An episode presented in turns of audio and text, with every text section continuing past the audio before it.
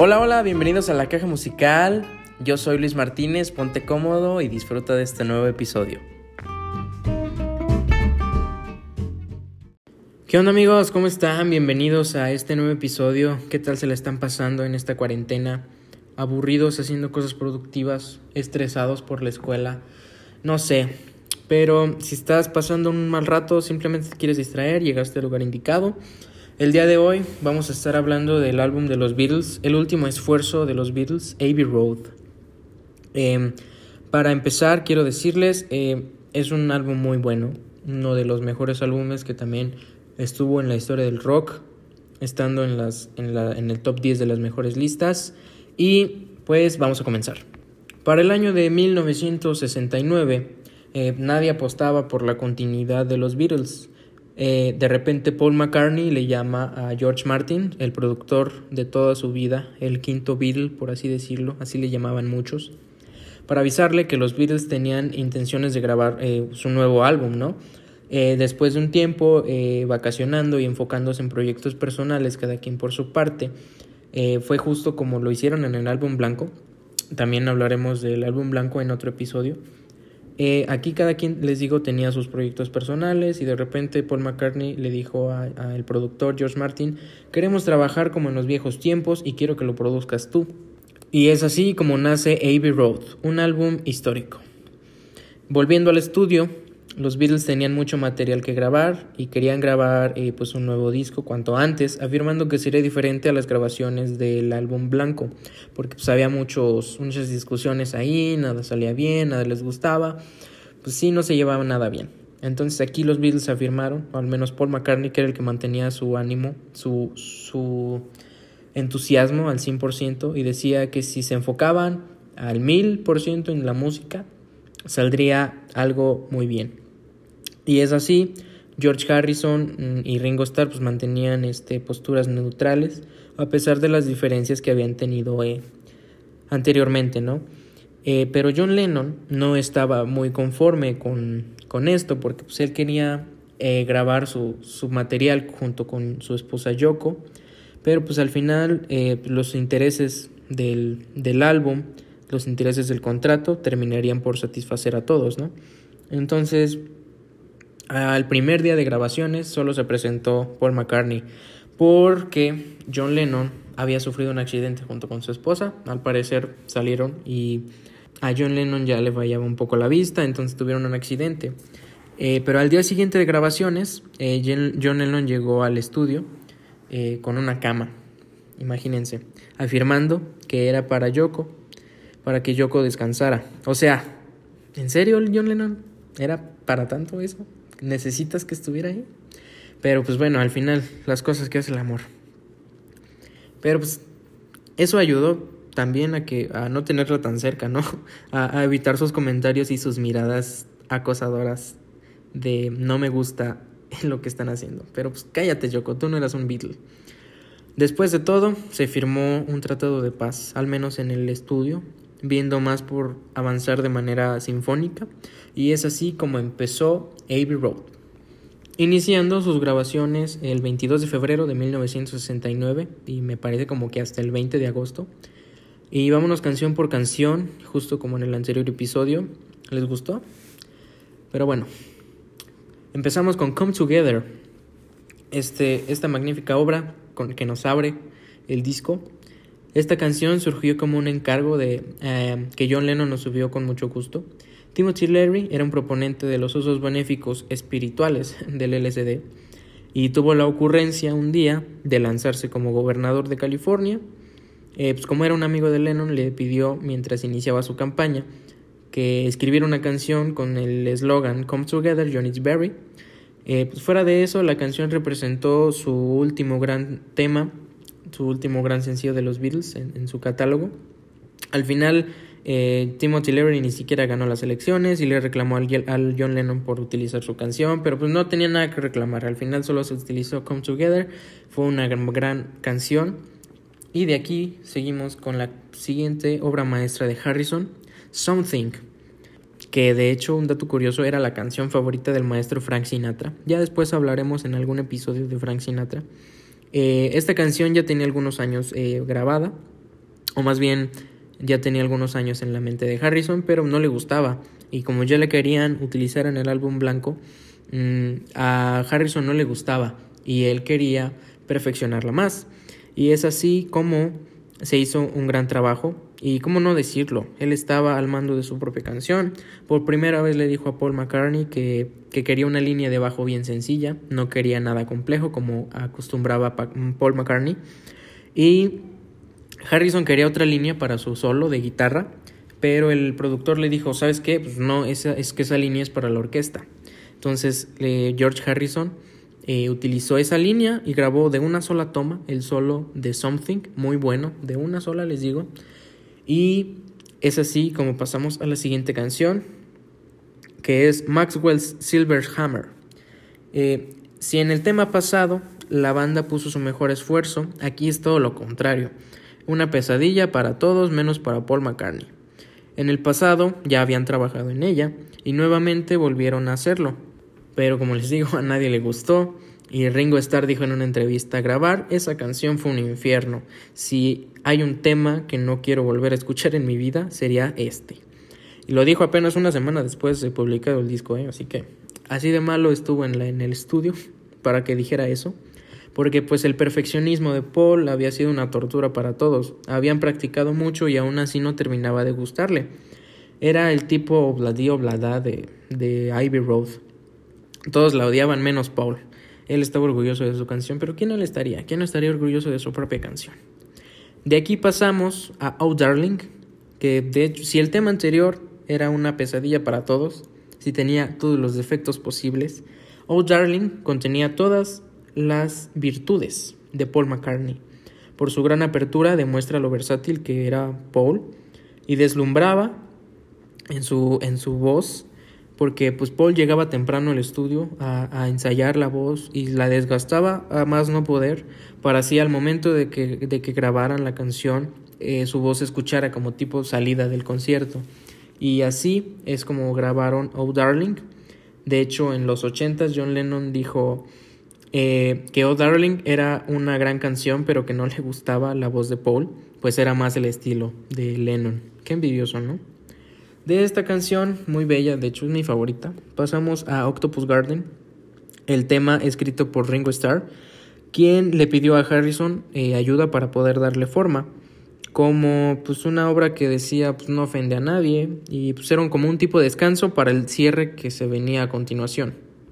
Y aquí comienza I Want You, She's So Heavy, que este tema fue destrozado por la crítica debido a su letra tan sencilla, pero era adorada por muchos por sus tonos tan fuertes que hacían eh, pues el cierre del lado A del disco. Eh, los Beatles lograron crear una tensión que se corta de repente, paisajes instrumentales, influencias latinas en la percusión, intervalos del órgano. Se experimentó y se disfrutó mucho grabar este tema. Es como un canto de desesperación de Lennon hacia Yoko.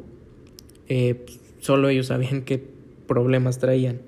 El tema originalmente es muy largo y de repente Lennon dijo, le dijo al productor, ahí córtalo. Y ahí se cortó. Eh, igual es muy largo. la canción sigue siendo muy larga.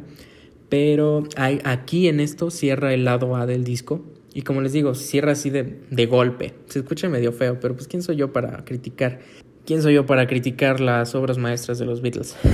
Cállate, chinino prieto. Bueno, pero como les digo, se cierra el lado A del disco de golpe y viene a continuar con una bella obra, una bella canción que a todos nos gusta de seguro. Ya la hemos escuchado más de una vez porque está muy bella. Y es aquí como empieza Here Comes the Sun, escrita por Eric Clapton y escrita por George Harrison en septiembre de 1968. Fue catalogada como una salida del túnel del que ya veníamos experimentando en el álbum. Eh, pues una sensación muy bella que le dio a los Beatles uno de sus más grandes hits, eh, que invitaba al optimismo, pero pues tristemente eh, es la última canción de Harrison, es la despedida formal, por así decirlo, de, de, la banda. Qué mala onda, ¿no? Pero pues al menos dejó un buen recuerdo. Here Comes the Sun, muy buena canción, me gusta mucho. Y sí, es muy feliz esa canción. Feliz y triste a la vez. Pero de aquí pasamos a Because, un contraste en el mar de emociones llamado Abbey Road, eh, con una letra cristalina y una melodía base. Eh, surgió mientras Lennon escuchaba a Yoko tocar Claro de Luna de Beethoven y le dijo, oye, ¿puedes tocar esos acordes al revés? Y es así como surge Because, un poema muy brillante, un tema muy melancólico y con tintes oscuros que, que señalaba pues lo cerca que estaba el, final del disco y pues también, por qué no decirlo, el final de la banda. Terminando este sencillo, pasamos a You're Never Give Me Your Money, nuevamente acercándonos al final de la banda, y muchas veces es difícil percibirlo, de hecho.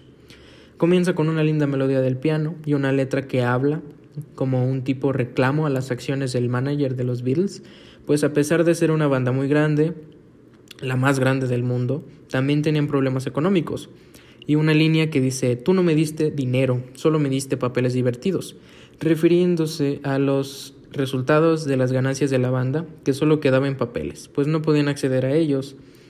Em, el tema ofrece tres secciones distintas y la tercera sección eh, aparecen efectos eh, que conectan con la siguiente canción, con Sun King, que pues no fue una de las canciones favoritas de Lennon. Eh, la parte vocal evoca un poco en los Beach Boys, pero nada que ver. De hecho fue puesto como una manera de broma. Pues en la mezcla de hablar en inglés, en italiano, en español y en portugués. Si escuchan la canción pueden eh, percibir que los tres eh, están cantando en, inglés, en español, italiano y portugués. De aquí pasamos a la siguiente canción, Man Mr. Mustard. Eh, la percusión de Ringo le dio un cambio a todo.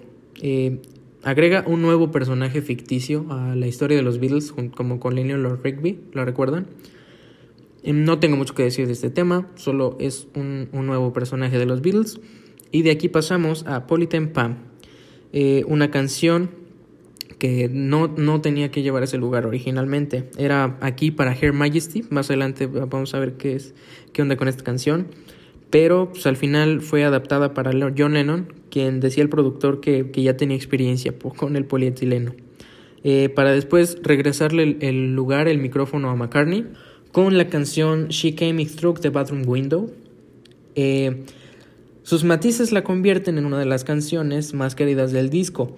Hay muchas leyendas acerca de esta canción y una de ellas, y la principal por así decirlo, era que cuando unas fans de los Beatles entraron a la casa de Paul McCartney por la ventana del baño y se llevaron cosas personales de él, se llevaron eh, incluso hasta una foto de su padre, que Paul McCartney tuvo que negociar con las fans para que la devolvieran. Pero bueno, de aquí pasamos a Golden Slumbers, una pieza hermosa que ahora sí nos adentra en los últimos minutos de la banda en cuanto al orden del álbum. Paul la sacó de una vieja canción de cuna y de ahí cada quien grabó su parte y pues para pasar a la siguiente canción, Carry That Weight, un tema optimista, un tema optimista en donde todos cantan, una pieza esperanzadora que Paul se escribió a él mismo, una línea que dice, tú puedes cargar con ese peso, debido a las circunstancias por las que estaba pasando, eh, que rodeaban el final de los Beatles. Eh, pues era evidente que Paul era el miembro que más quería a la banda, el que más deseaba que no se separaran, y pues al ver que los esfuerzos de juntar a la banda de nuevo pues no resultaban, se cantaba a él mismo esta línea de tú puedes cargar con ese peso. De aquí pasamos a la penúltima canción, The End. Decir adiós, de hecho, decir adiós siempre es difícil. Y The End es la mejor de las despedidas posibles. Ringo toca su primer y único solo de batería, muy, muy modesto, muy potente, solos de una manera armónica, como tocados en directo, y al final un piano y una línea que dice, al final el amor que tomas es igual al amor que haces. Y así finaliza todo, llega el momento de despedirse. Pero, oh, sorpresa, alto ahí. llega una última canción llamada Her Majesty. Esta canción no estaba planeada para el álbum, ahí, se iba a quedar ahí en The End, pero pues como no podían desecharla, fue colocada al final como un accidente y una casualidad. Un accidente que quedó marcada para el fin de la historia. Y es así como termina el álbum con Her Majesty y se acaba por fin eh, el disco ahí acaba todo. Y pasamos a lo que es la siguiente sección de aquí, que es su lanzamiento. Los Beatles llevaban 10 meses sin lanzar un disco, eh, a excepción de la banda sonora de, Yellow Submarine, pero álbum formal como tal, se lanzó este álbum el 26 de septiembre de 1969 en Reino Unido y el 1 de octubre en Estados Unidos, ocupando el primer lugar de todo el mundo, convirtiéndose en uno de los 10 más vendidos, e incluso 50 años después aún está en las listas. Si van y lo buscan, aún está Abbey Road ahí en las listas de los álbumes más vendidos de la historia de la música obteniendo críticas positivas, un poco negativas por la parte este, de las letras, pero mayoría fue crítica positiva, a la gente le gustó mucho este álbum y es uno eh, muy genial, la verdad, por su icónica portada, que es de la que hablaremos a continuación. A las 10 de la mañana del 8 de agosto, los Bills salieron del estudio para la sesión fotográfica más famosa de su carrera. Todos, bueno, casi todos, con sus mejores trajes, a excepción de Harrison. La policía accedió a detener el tráfico durante 10 minutos en la icónica avenida de Abbey Road. Eh, luego de seis fotos, se eligió la que ahora es la famosa portada homenajeada, parodiada de todos los tiempos. Un sueño mío, y de, creo que de muchos, ese es ir hasta Londres, a Abbey Road, a tomarme una foto así. Los Beatles caminaban hacia un destino sin retorno. Y es así como termina todo. El último esfuerzo de los Beatles para mantenerse juntos no resultó. Pero es un muy buen álbum, su portada genial, todo muy bien. Los Beatles hicieron un gran trabajo aquí.